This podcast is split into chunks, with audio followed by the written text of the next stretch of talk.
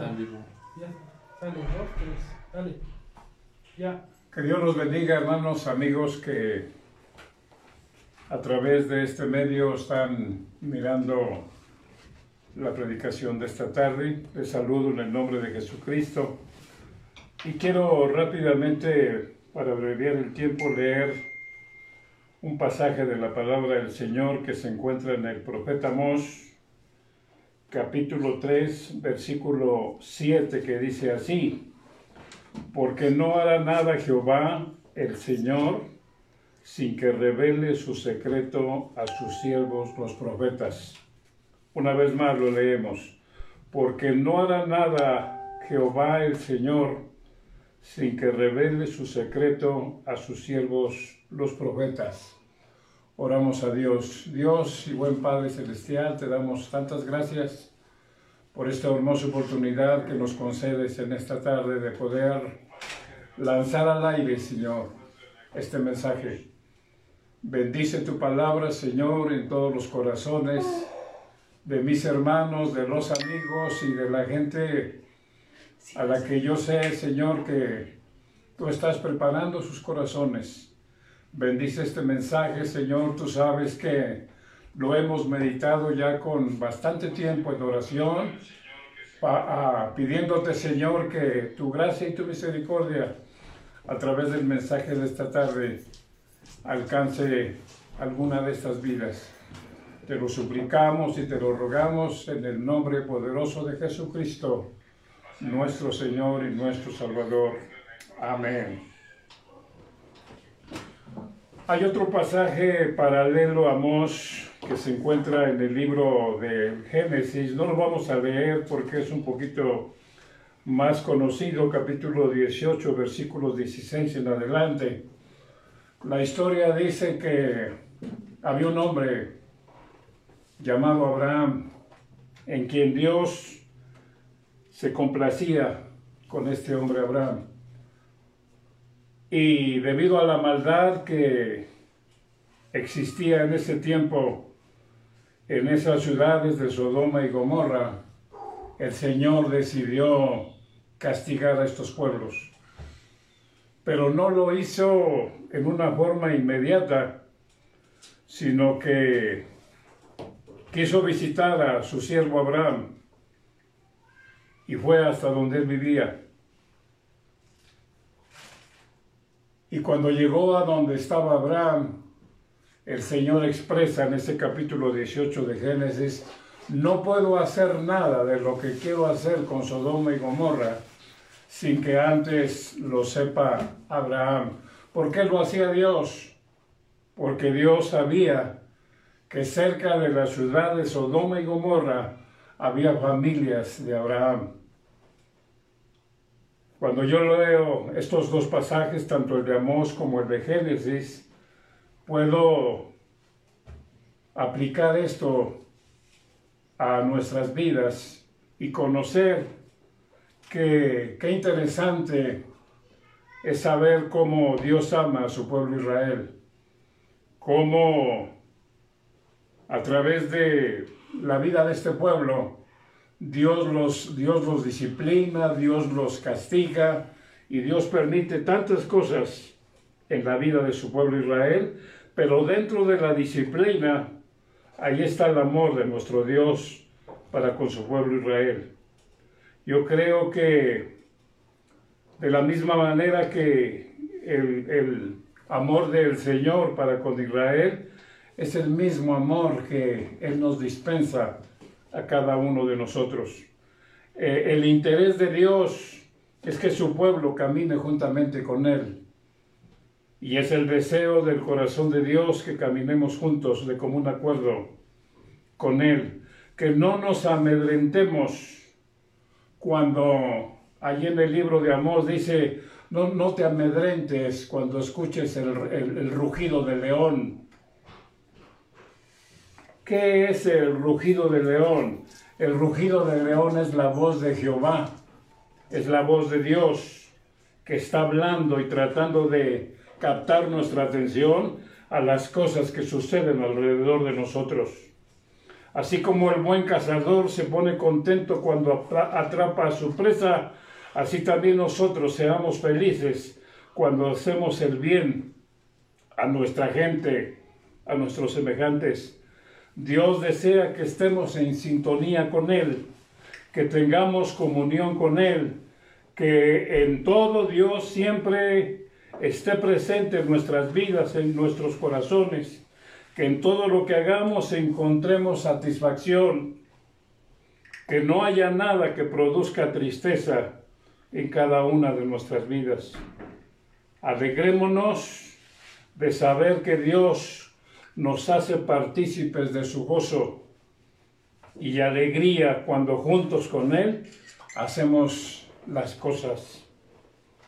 El liderazgo espiritual de los pueblos debe de denunciar qué es lo que está pasando en nuestra comunidad y en nuestra ciudad.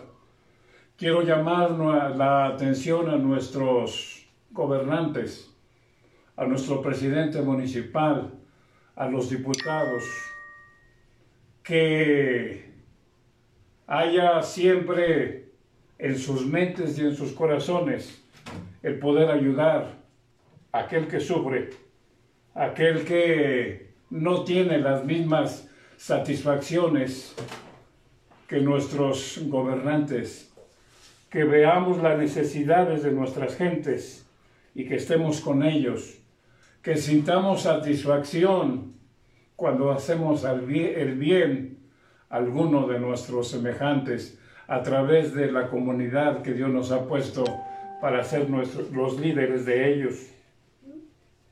Que el bien que hagamos a nuestra gente repercuta en nuestras personas y en nuestras familias. Leamos la palabra del Señor. Leamos la vida de Abraham. Leamos cómo Abraham se atrevió a platicar con Dios y le dice, Señor, vas a castigar a esos pueblos. Tal vez haya 50 justos. Por amor a esos 50 justos destruirás estas ciudades. El Señor le responde, no lo puedo hacer, pero no hay 50 justos. No se enoje, mi Señor, habrá 45. No hay 45.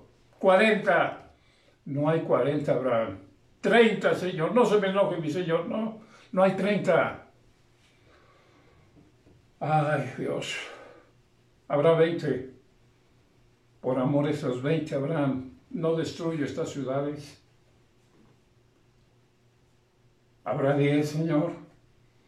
Habrá, no hay 10.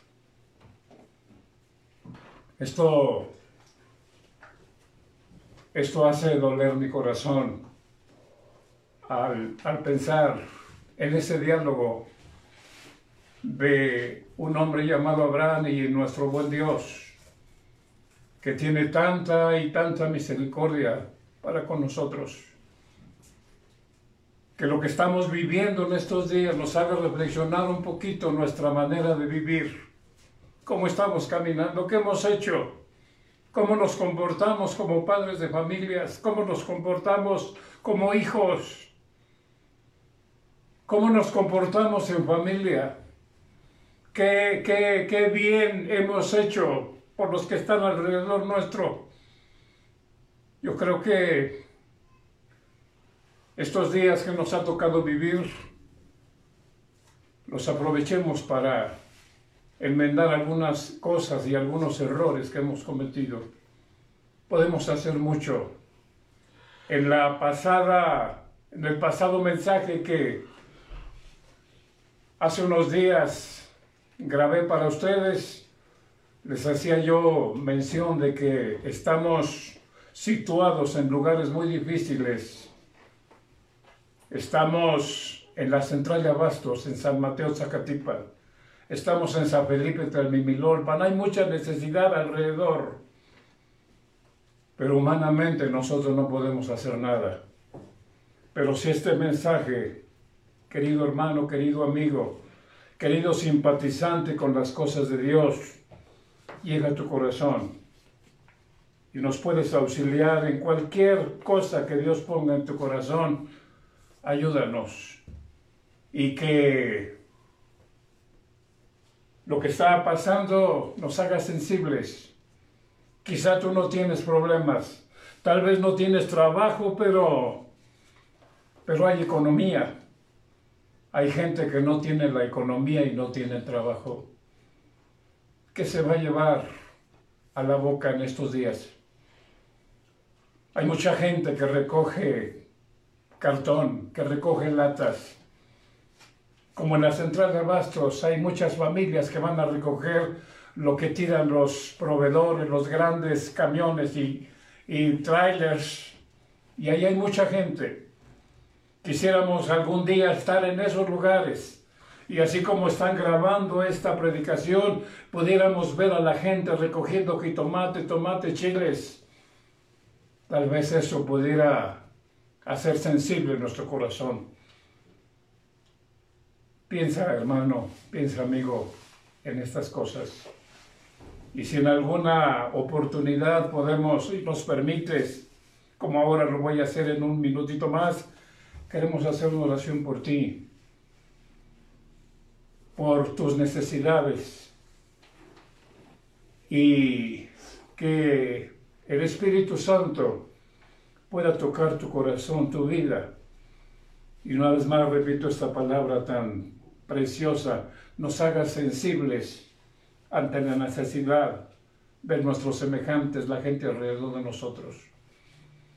Que Dios te bendiga por esta oportunidad que tú nos das de entrar a tu hogar, a tu intimidad. Antes de concluir, quiero hacer una oración por ti. Permíteme hacerla. La quiero hacer con todo mi corazón, porque yo sé lo que es sufrir, yo sé lo que son carencias, pero a Dios gracias. Hasta aquí la gracia y la misericordia del Señor ha estado con nosotros. Padre, en esta hora te doy, te doy tantas gracias por esta oportunidad que tú me permites, Señor, de poder llegar a mis hermanos, a mis amigos, a la gente. Y yo te pido encarecidamente, Señor, en el nombre de Jesucristo, que bendiga sus vidas, que les guardes en paz, en bendición, Señor, y que haga sensible nuestro corazón en este tiempo. Te lo suplico humildemente, Dios, en el amor santo y bendito de nuestro Señor y Salvador Jesucristo. Que Dios los bendiga.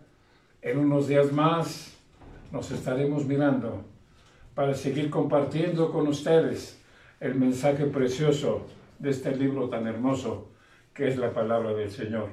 Dios te bendiga, hermano, y no es, no es un final, sino es un hasta luego. Muchas gracias. Amén.